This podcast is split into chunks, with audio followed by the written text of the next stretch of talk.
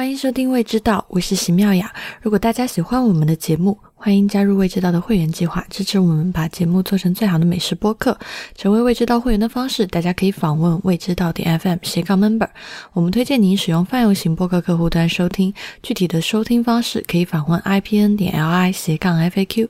我们的微信公众号是未知道的中文，每周会在上面更新简单的菜谱和餐厅评论，也欢迎大家关注。您今天收听到的是第一百零八期的节目啊，今天的节目其实是因为。上次我跟蒋寻聊成都，就还没聊完，时间拉得太长，所以我们就把最后几个没有聊的，呃，食物跟大家补上。其实今天今天聊续集，今天刚把那个成都的餐厅指南写完，啊，然后就很多人在后面催，说什么时候更新播客啊？其实我跟蒋寻中间有努力的想更新好几次，但是每一次都别提了。因为各种各样的问题，然后就没有录好，就新年的第一更拖到现在，那就开始今哦，开始今天的那个话题之前，就是先说一下，呃，之前的那个新年礼包，呃，应该第一批和第二批的大部分的听众都应该已经收到了，我们也在那个产品列表下面收到很多大家的评价，也谢谢大家喜欢，嗯，今天。就是做完了这最后一批的发货，然后还有非常非常非常少的量。就是如果大家还有感兴趣的，就还是可以去点，我们会放在这期节目最后的这个链接。应该差不多这周或者是下周末，就是就不会再有新的产品呢，因为这个也是这次发完货以后发现还有一些小小的余量会放出来，所以大家可以去看。啊，今天我跟蒋寻是，哎，蒋寻，你想先从我们那三个里面，先从哪个食物开始讲？先讲烧烤吧，因为我没写，是吗？啊，我不知道你写没写，因为我还没来得及看呢。嗯，没关系，没关系，我没有写烧烤，因为我本来是想写，但是太长了。我现在尽量会一篇文章让它稍微控制一下长度，就不希望大家只是看到一半就退出去。我还是希望大家能够有兴趣，能够读到最后一个字吧。所以烧烤那那家店呢，我就没有写，但是其实很喜欢那家店。那你先开始说好了，因为你是第一次吃四川这种类型的烧烤吧？嗯。我就是觉得，我吃过那家烧烤以后，觉得夜宵的存在是必要的。所以你以前觉得你是一个不吃夜宵的人吗？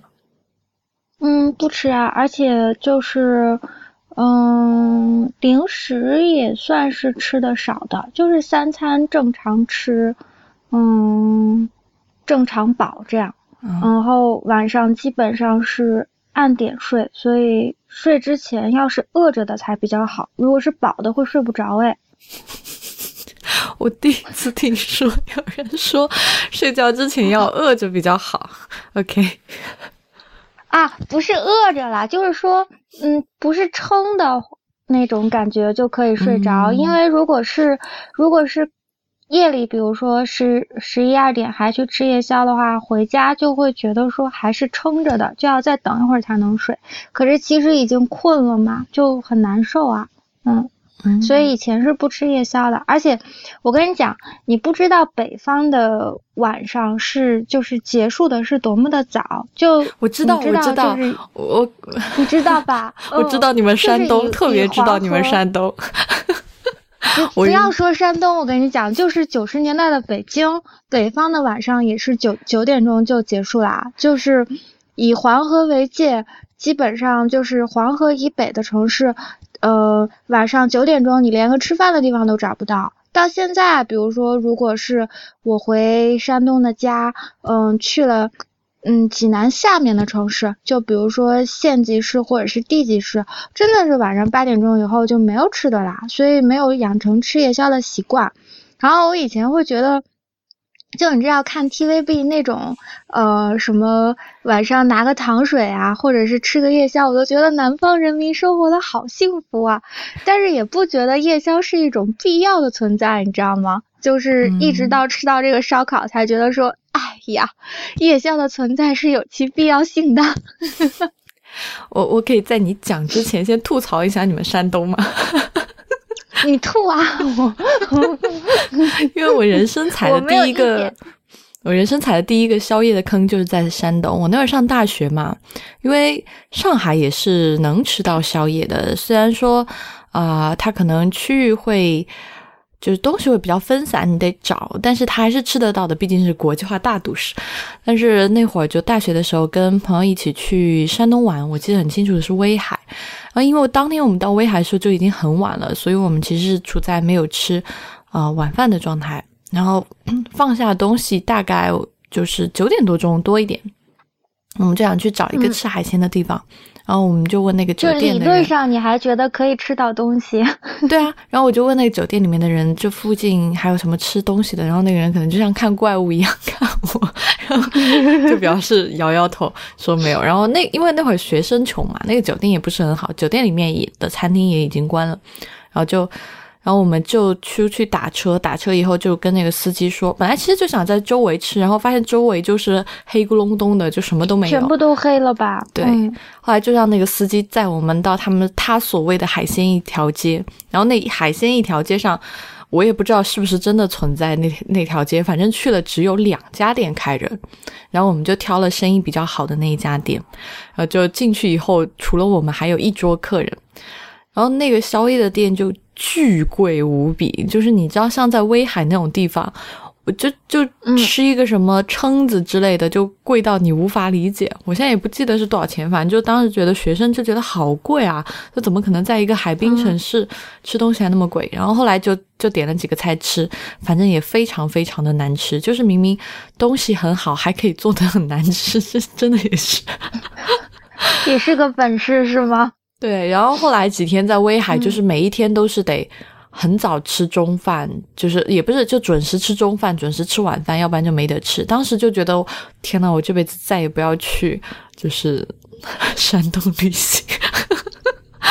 哎，但是你觉不觉得烧烤是就是烧烤是天亮着的时候吃起来不带劲的食物？就比如说在在我们那儿嘛，就是在济南。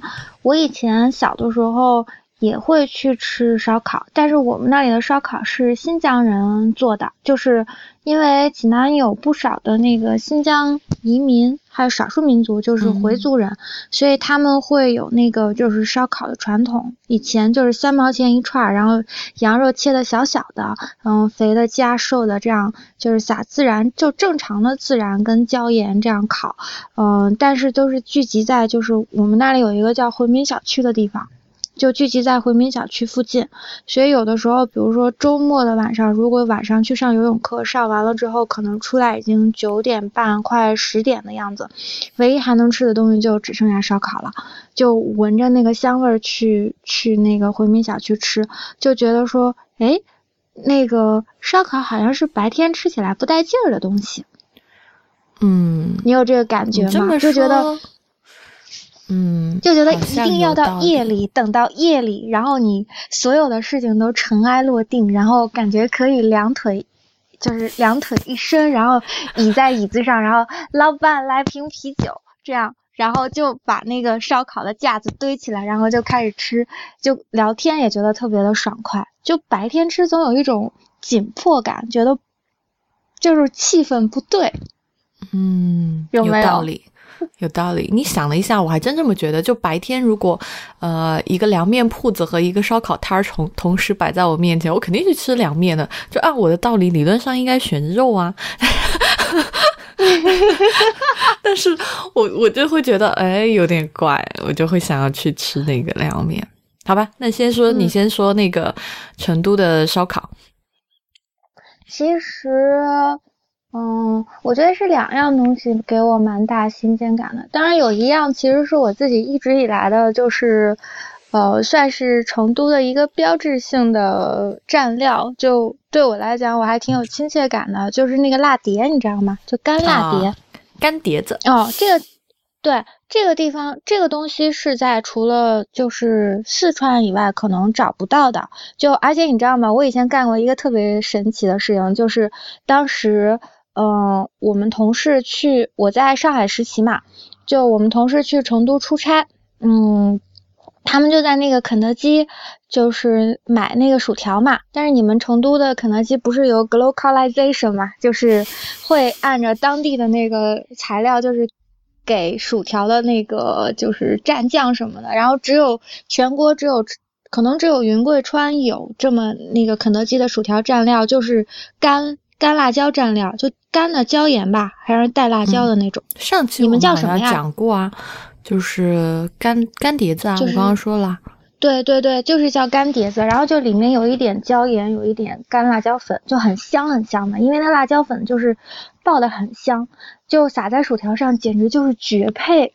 我当时吃到以后就惊为天人，所以后来我们同事第二次去成都出差，那个时候距离我回法国上学还有可能三天的时间，然后我就发动全体同事，就跟他们说说一定要帮我拿那个就是干辣椒粉回来。他们就可能最后帮我拿了有二十五包还是三十包那个干辣椒粉，从肯德基就因为不能要太多嘛，每个人可能只能要两三包，他们就每个人去帮我要两三包，最后给我凑了三十多包。我就把那三十多包干辣椒粉就直接背回法国，然后每次就自己在家里头腾个什么东西，然后就 自己把辣椒粉撕出来，就跟宝贝一样的，跟跟请来的朋友就说：“哎，我跟你尝个好东西，就是是肯德基的干辣椒底。”但是那个是我很有亲切感的东西，就因为嗯，那个算是一个，就是你知道吗？没有身临其境的发现，就是是我，因为我在跟你去之前是没有去过成都的嘛，但是就是，但是因为这碟辣椒粉就会对成都成都这个城市产生好感，就因为真的特别的香，你知道吗？嗯嗯，所以那个烧烤，就是那个辣椒碟一上来的时候，我就想说，哎，这个烧烤是让人有亲切感的烧烤。还有就是，其实那整个烧烤就。吃的蛮温馨的，就是也可能是因为是，就是你也是放松的状态，就因为是跟你的朋友在一起，然后都是从小一起长大的朋友，就我会觉得那个烧烤吃的就真的是就是，嗯，像朋友在聊天一样，就没有 谁知烧烤像朋友在打架一样，不是啊，你知道吗？就有一些。我们去吃的店嘛，我会我会觉得自己是有使命在的，就觉得是在是在试菜。就比如说，如果是像我们之前去潮州什么的，去东海或者是去建业，我都会觉得是去试菜的，就没有那个吃饭的放松感，就是整个人是。是紧绷的，因为那个菜上来之后，你会觉得说，哎，我要试这个菜，然后里面的材料、它的做法，然后很多的东西的调味这些东西，所以你感觉自己是在一个工作状态。但是我跟你去吃那顿烧烤，我就没有这种感觉，就觉得整个人是放松的，就真的像是跟朋友去吃一顿饭这种感觉，而且。说实话，我对那些肉啊什么的已经没有印象了。我觉得，我觉得好吃。所以这期就结束了是吗？我觉得好吃的是内脏跟蔬菜。哦，就我觉得兔肚超好吃。嗯，虽然我养了一只兔子啊，是，但是兔肚超好吃。那你觉得鼻筋好吃吗？嗯，鼻筋我接受程度一般呢，但是我觉得兔肚好吃。然后那个是我们是不是还要了那个鸡胗还是鸡心？反正有还是鸡肝，某一某一个鸡的内脏，我我不记得了。但是我觉得鸡的那个也好吃，好像是鸡胗，我没记错的话。嗯，还有就是我我真的觉得那个茄子太赞了，就是最后烤的那个茄子赞在哪儿啊？嗯，我觉得茄子赞在调味，就它跟其就是比如说你吃那些内脏或者是肉什么的，你都会觉得说，嗯，它的调味是大同小异的，就是嗯都是那个就是一点点，嗯。一点点椒盐，然后上面撒上一些就是花椒磨的粉的那些就是香料什么的。但那个茄子上面好像是有剁椒跟香葱的吧？就是我我印象当中是的，因为我忘记拍照了。但是我印象当中它那个茄子上面是有椒、剁椒、香葱，好像还有一点点豆瓣酱。我觉得那个是我觉得挺新鲜的一个调味的方式。嗯，然后就是还有就是那个茄子打开的方式，就像一个。张开的葫芦，就上面是出来，就它盛盘的方式，那个茄子打开的方式很像一朵花嘛，我就觉得那个茄子是漂亮的。哦，嗯，而且那个茄子烤的恰到好处，就是因为，嗯，它里面全部都烤软了，但是没有很多的油，就你不会觉得说那个茄子里面的呃茄肉是很油腻的，呃，但是它完全都烤软了。你知道茄子很吸油的嘛，所以如果没有烤到足够的火候的话，茄子里面的肉是发柴发干的，但是它那个是完全。就是已经烤软了，然后很香，然后可以直接撕下来吃的。但是外面那个茄子的皮是超级有炭火味的。但是那个时候你就是你已经吃肉，就是没有再管我吃茄子这件事情了。我知道你也没尝几口，就是我我也不怪你，就是但是那个茄子的下面就是那个茄子皮，因为它是把整个茄子这样就是切开之后铺平了烤的，所以那个整个茄子的皮是。有超级好的美纳德反应，就它下面是有很香很香的那个，就是炭烤的味道，就你甚至能在吃的时候就闻到那个木炭的味道。所以那个就是你知道，一旦蔬菜烤出了木炭味，它就会有一种肉香，就因为它美纳德反应好嘛，所以它就会有那个肉香的感觉，就觉得超级好吃那个茄子，嗯，并且是就是比如说。我们在欧洲做菜的话，其实也会大量的用到茄子，尤其是就是地中海类型的菜，嗯，那个茄子就真的是一个很好的灵感的来源，你懂吗？就是它像是一个启发点一样，就说我们也会这样做茄子，但是哎，四川会把茄子做成这个样子，就好像是可以从那里借鉴一个茄子的做法，就觉得好像发现了新大陆，说哎，这样做茄子也很香，嗯。嗯，那天茄子我还真是没什么印象了，我好像没有怎么吃茄子。你没吃了啦，你就一直在吃肉，你根本没在管我的。算了算了，我不怪你。但是，嗯嗯，你有你有夸那个酒酿好吃哦。其实我也觉得那个红酒就是酒酿的那个蛋挺好吃的。这算是四川特特殊的甜品吧？你应该可以讲一下的。嗯，红糖和酒酿应该就是都有朋友问过我，为什么四川的红糖和酒酿会好吃？上次你不是问我红糖为什么好吃吗？嗯嗯，酒酿为什么好吃？我我还真不知道，是因为四川也产酒，所以酒曲用的比较好。我我觉得这这我并不能回答。我也问过我妈妈，然后我妈妈是说。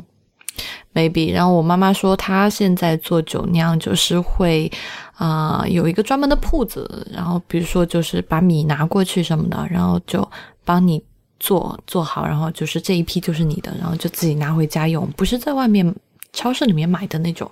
所以确实四川的酒酿，反正我会觉得那个酒香味还会比较明显，然后它不是那么偏甜，嗯，它会。你你觉得就是感觉很好，对我的感觉是，就是一般通常情况下吃到的不好吃的酒酿，你会觉得很沉，就是呃整个酒酿给你的感觉是特别的 heavy，然后你吃下去的时候会觉得负担很重，那就是它的糖分让你觉得嗯肠胃很拥堵，而且酒精没有完全的挥发出来，好像是跟。那个酿是分离的，就是你能清晰的吃到酒精味儿，就是酒精跟糖水的感觉两个是分开的。但是酿的好的酒酿，就是酒精跟糖水的感觉是融合在一起的，所以你整个吃下去的时候，感觉那个酒酿是柔和的，而且糖分是已经就是发酵掉了的，所以没有那么甜。然后所以整个吃下去的时候，你会觉得。它是轻松的，就不占肚子的，嗯，这种感觉，嗯，嗯。至于那天那家烤肉店，那家烤肉店是成都现在应该算是宵夜档里面好评最高，也是人气最高的烧烤店之一吧。嗯，我觉得那家的烤肉什么的，就是品质都好，很好，就是它的那个猪肉。呃，明显用他说他是山猪了，但是我不确定是不是，呃，只是风味确实不错，呃，特别是油脂的部分烤完会很香，嗯，然后就是很多四川的烧烤，就是以前也讲过，就很多猪的内脏，就刚刚我们在讲什么鼻筋啊，就 就是 鼻筋的那个质感，其实真的很难形容。大家可以想象它是嗯特别弹的蹄筋，牛蹄筋的感觉，但是它可能更细一点啊。然后还有就是，其实火锅里面吃的很多部分，什么啊牙花。呃，鸭肠什么都可以拿来烤。那家店其实我们当时吃到的，它的那个烧烤的调味方法就是，呃，辣椒面，还有孜然，还有其他它可能的什么芝麻粉什么的撒在上面的调味。但其实四川的这种像就是竹签的这种烧烤，其实还有呃很多调味的方法，就是有一些它不会用那个辣椒粉来带那个辣，它会把那个就是。一小块青椒，一小块肉，一小块青椒，就是这样叠穿，然后会用那个啊二荆条的自己的那个辣来带出烧烤里面的辣，所以其实每每家店都会有自己不一样的风格。然后刚好我们那天去的呢，就是用辣椒粉来调味的这样的风格，嗯，就也还挺好的。嗯，其他的话，其实像现在成都很流行的一个烧烤，就是我们本来一开始准备去吃嘛，就是流行那个攀枝花那边的那个凉山烧烤，就是大山里面的，就是嗯一大块肉一大块肉的烤着吃，但是那个特别适合人多去，就不太适合两三个人去。后来我们就去了这家烧烤店，嗯，我觉得还是值得一试的。嗯，其他的可能因为我太熟悉了，反而会觉得。不知道该从哪里介绍，所以哎，其实我觉得他们家的那个 decor 也挺好玩的，就那个他们家 decor 特别像小时候上学的那个学校走廊，你有注意吗？就有好多标语，什么天才是那个装修风格是吗？对对对，但是那个装修风格其实，嗯，就是可能因为你在国外，你不太熟悉，就是这种风格其实。在大陆还挺火的，就就是是某一种所谓的八零后怀旧风，但我不喜我不喜欢，就可能我见的比较多。是说这是我们八零后的，就是只有我们这十年是特殊的记忆，就是到九零后之后，那个走廊里的标语就不存在啦。嗯，我也不知道哎，但是这个是反正前几年比较流行的一种。风格好吧，我觉得，我觉得我还挺期待，就是再等再等十年，然后看看九零后怀旧的时候是什么东西的。嗯，有道理。哦，你知道，就前几年他们不是有一种流行的装修风格，就人民公社嘛，就跟那个原来吃大锅饭那种。我也很讨厌，就是搪搪瓷缸子那些。所有这种，嗯。好，这是一个我不想开启的话题，我都不愿意 谈起他们。啊，我们还是聊串串香吧。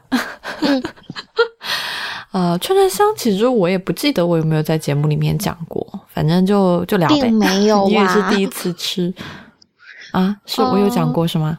并没有讲过呀。嗯，好吧，那就你讲。我觉得吧，就是。我以前应该是吃过串串香的，就是挺像麻辣麻辣烫的嘛，对吧？只不过就是麻辣烫是他烫好了给你，但是这是我们自己烫嘛。嗯，在我们四川人心中这是不一样的 啊。那你讲哪里不一样嘛？就他不一样啊。比如说我写的那个呃店，就是有很多东西它都是不能。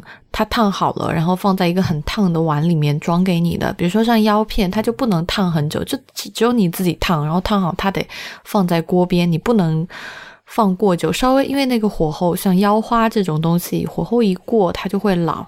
所以其实串串香一个很重要的东西就是它有很多，就跟火锅一样，它有很多这种急熟的东西，就是它不能。放在一个所谓的很烫的一个叫麻辣烫的碗里面，就是它它，所以串串香很多东西是麻辣烫吃不到的嘛，对吧？是这个意思吧？是的，是的，而且还有一个很大的差异就是，呃，这个差异其实是。嗯，串串香跟火锅的可能一个比较大的差异就是，呃，它很多肉类都是腌制腌制的。那火锅现在，呃，早年间的火锅，比如说像牛肉什么都是不腌的，只是可能现在开始就是大家也习惯，比如说有这种麻辣牛肉，或者是稍微加个蛋清腌腌的原味的牛肉。但是一开始火锅就是吃所有的最新鲜的食材，就原味是怎么样就倒在锅里就好了。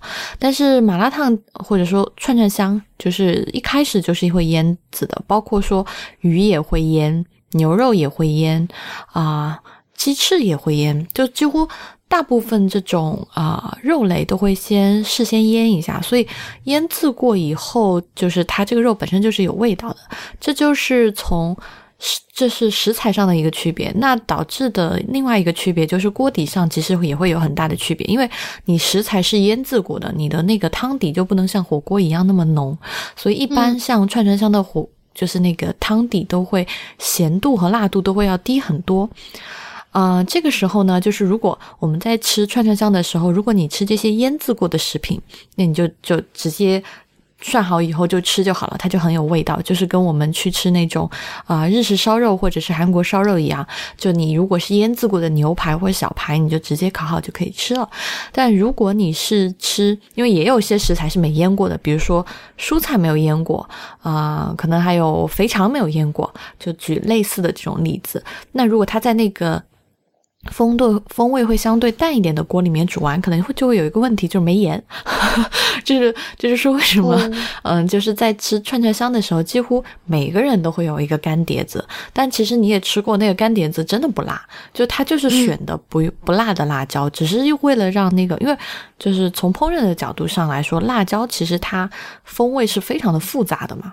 就它是会通过那个辣椒面来提供风味，同时它会在辣椒面里面，比如说加一点点盐啊，然后你吃的时候，如果比如说我们当时吃的那个，它在我们站在我们前面涮的那个腰片，就是为什么？腰片和兔肚一定要蘸那个干碟子，就是因为腰片跟兔肚都是啊新鲜的，没有腌制过的，所以它蘸一点那个干辣椒面会更香，就是这是它的吃法。嗯，所以其实跟啊，你说，你先说喽。啊，所以我就想说，它跟火锅其实还有挺大的差别的，而且。嗯，串串香，至于我就是，我是很喜欢很喜欢吃串串香的一个人，就是它会让我觉得特别自由。就是火锅，你可能点一个东西，呃，像在海底捞这种，你可以点个半份儿，但是其实有时候你点半份儿可能也嫌多，或者就半份儿好像又稍微少了一点，但是你又没有到一份。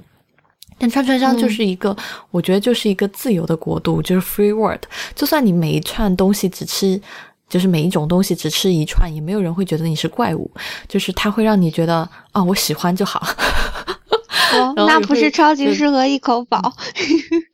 啊，对，就是你这种人也不会被鄙视。但是莫石那种人应该会吓到老板吧？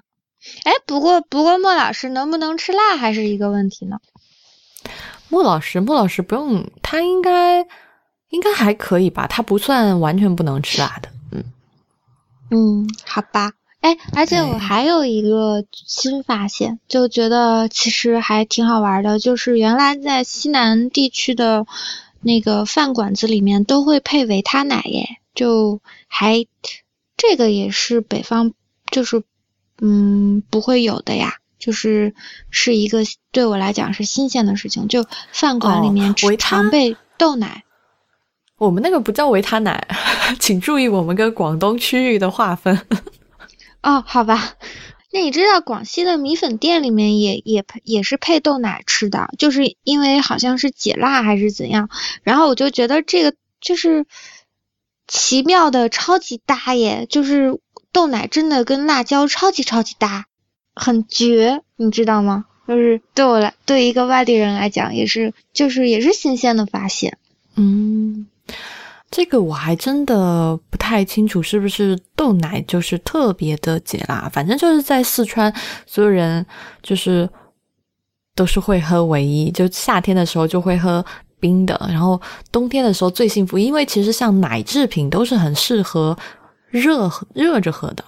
然后呢，我们一般就是就是都不会问，就是直接就不会问小孩说你想喝什么饮料，就直接会问你说呃。我们会用唯一，就是那个豆奶牌子叫唯一嘛。我们会问他，你要热唯一还是常温的？就是 就就不给别人提供，就是就可能这就是句口头禅吧，就不会问说你想要喝唯一还是想喝加多宝。虽然现在也有人想喝凉茶，但是就是会觉得特别清，嗯，就觉得凉茶跟辣椒不搭呀，就感觉豆奶是可以刚好填补那个辣椒的刺激感的一个东西，就温柔的抚摸一下你的舌头。对，所以那那就是四川人的大麻嘛。哦，这样子啊？你们管那个叫四川人的大麻呀？嗯，没有啦，我只是这么说，因为他们广东人不老说他们的维他奶就是。哦，是这样子。嗯，就是其实我觉得是这些小的细节，嗯，给就就是会给到，比如说游客一个很好的指示。他们可能觉得四川的菜特别的辣，也许是因为他们忘记了点豆奶，就会有这种小的搭配上的东西。就因为，呃，一个地方的菜一定是在那个环境里面是有它存在的道理的。如果你用自己本源的眼光去看待那里的菜的话，你有很多以前自己没有注意到的细节。没有被发掘出来的话，你就会不喜欢那个地方的东西。但如果你会发现说，哎，他原来搭配着这个还会吃那个，嗯，还有在这个调料上他会用那个，比如说，嗯，只有你们会吃折耳根的叶子，其他的地方，比如说像贵州或者是广西，我们会用折耳根的根。但是是不会用折耳根的叶子的，可是折耳根的叶子下菜其实很好吃诶，就尤其是已经长成紫紫的那个颜色的折耳根，放到土豆里面一起去烤，就有点像薄荷的味道，把土豆的鲜味完全都提起来了。所以有的时候两个食材搭配在一起是有它那个地方特殊的地理因素，还有就是它存在既有理嘛，就是要有那个小的指指示标说，哎，其实。呃，外地的人去到四川以后，如果觉得菜太辣，是可以喝豆奶的嘛？如果没看到的话，就提醒一句。嗯，我常常觉得，如果有的时候去试新的餐厅哦，你觉得菜不好吃，很有可能是因为你不会点菜哦。嗯，哎，上次我们讲的时候有讲热窝鸡吗？我已经忘了。没有讲那个。哦，对对对，还漏了它。对，还有被有被大家千叮咛万嘱咐，一定要讲热窝鸡哦。嗯，就是因为这次回去，呃，找川菜馆找的特别的辛苦。呃，因为一开始我想写川菜馆，我想写一些群众喜闻乐见的，什么鱼香肉丝啊、回锅肉啊，巴拉巴拉巴拉巴拉巴拉。然后问了很多人，每一个人都会说，如果你要拿着。就是比较高的标准去吃，你可能会失望啊。原因很简单，不是说，呃，现在没有可以做出这样菜的主厨了，而是可能，呃，我们以普通顾客的身份去，就是或者你以游客的身份去，你吃不到，你可能很多时候吃到的都是，嗯。小徒弟或者是呃刚从学校毕业的人给你炒出来的，所以即使我推荐的那家餐厅，炒吗？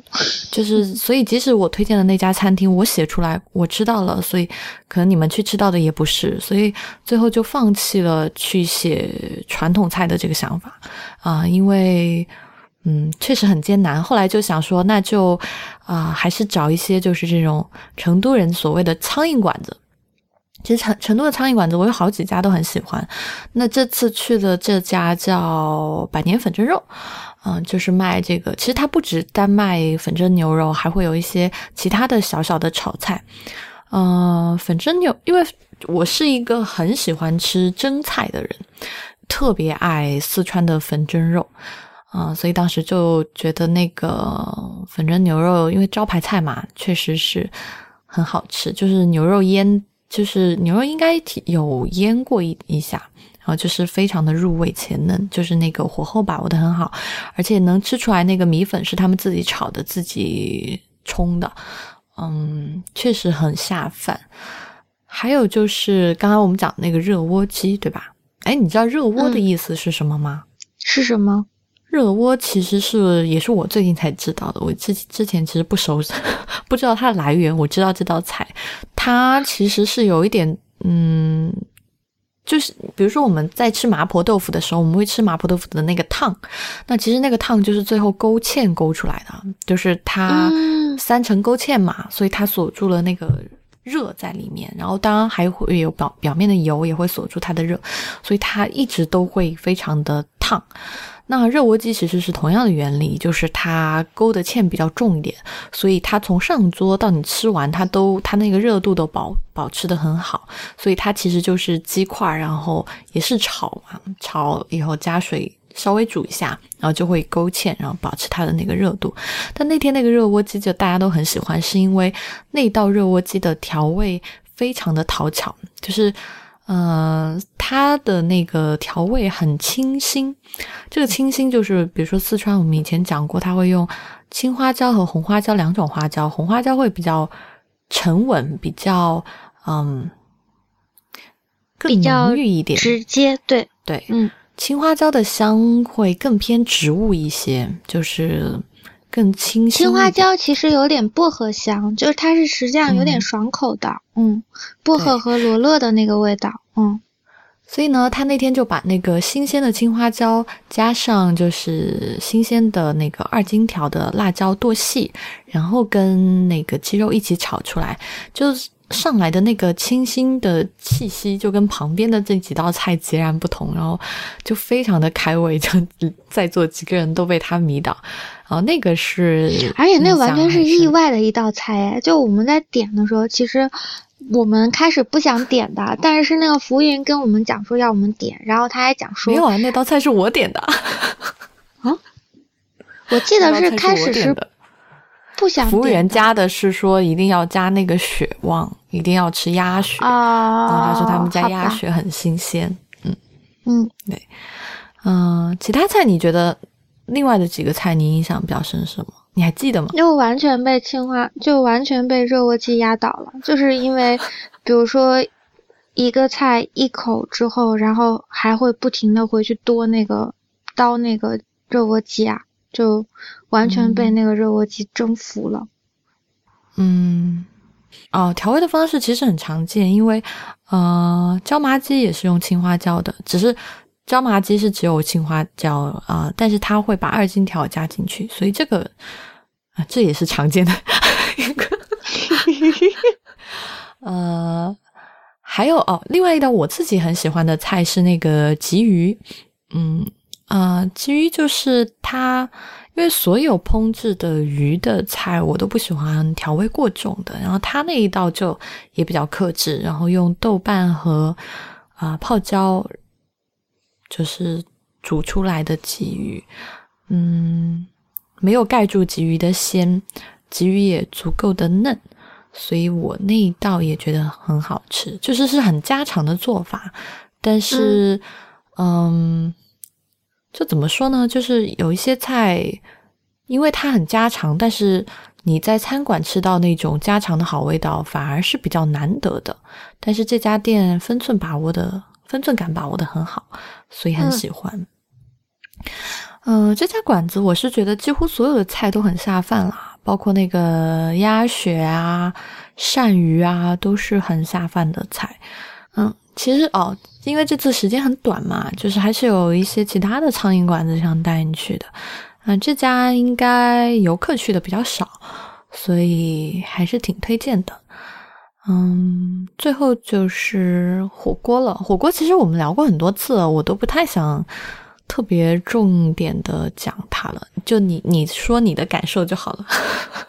大部分时候吃到的辣辣的牛油火锅都是重庆火锅，重庆火锅的辣是很直接的，嗯，但是这次去成都就跟我上次的就是在节目里讲的那个是嗯一样的，我就觉得说其实成都人用辣很谨慎。就他其实是在用辣椒调那个所有食材或者是整体的菜的香味，如果那个菜的香料味没有出来的话，其实他们用辣是挺谨慎的。就你不太能够觉得说成都的辣是特别的辣，就它不是那种嗯我当然没有地域歧视的意思啦，但是因为我其实，在西南也去过贵州，然后也去过广西，也去过湖南，我都会觉得说，嗯，湖南、广西、贵州的辣就是会觉得是很直接的，就是因为我觉得是跟辣椒的品种有关系的。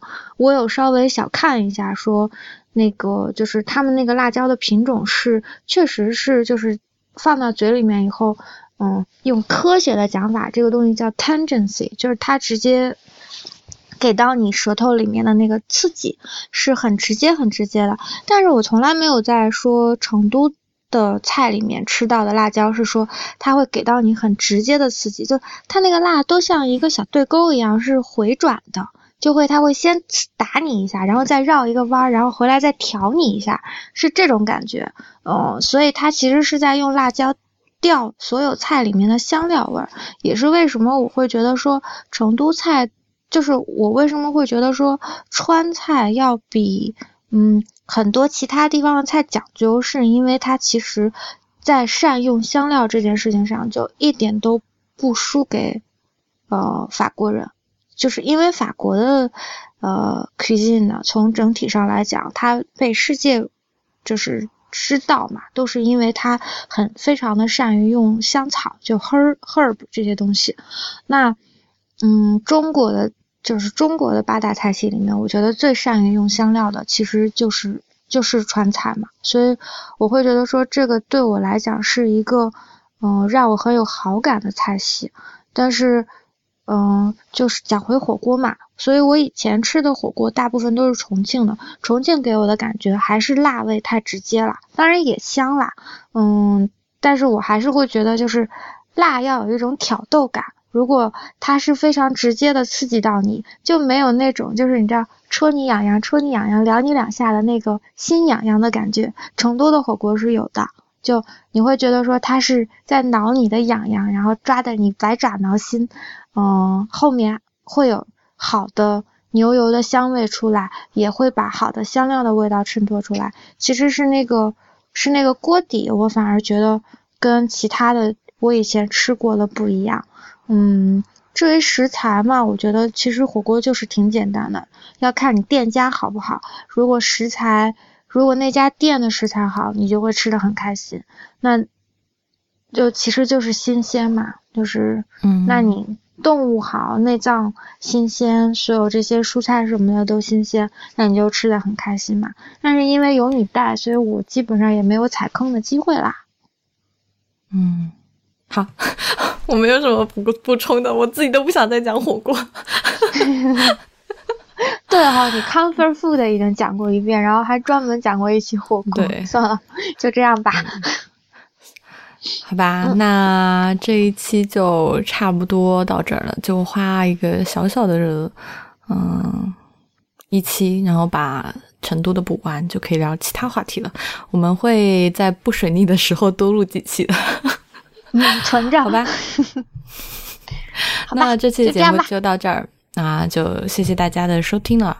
啊，如果大家对我们感兴趣，可以在微信公众号“未知道”找到我们，也可以在新浪微博未知道播客啊。同时，也欢迎大家收听 IPN 播客网络旗下另外几档节目《一天世界》《太医来了》《内核恐慌》《流行东西》《无次元》《影像博物志》以及《陛下观》。我们下期再见啦，拜拜，拜。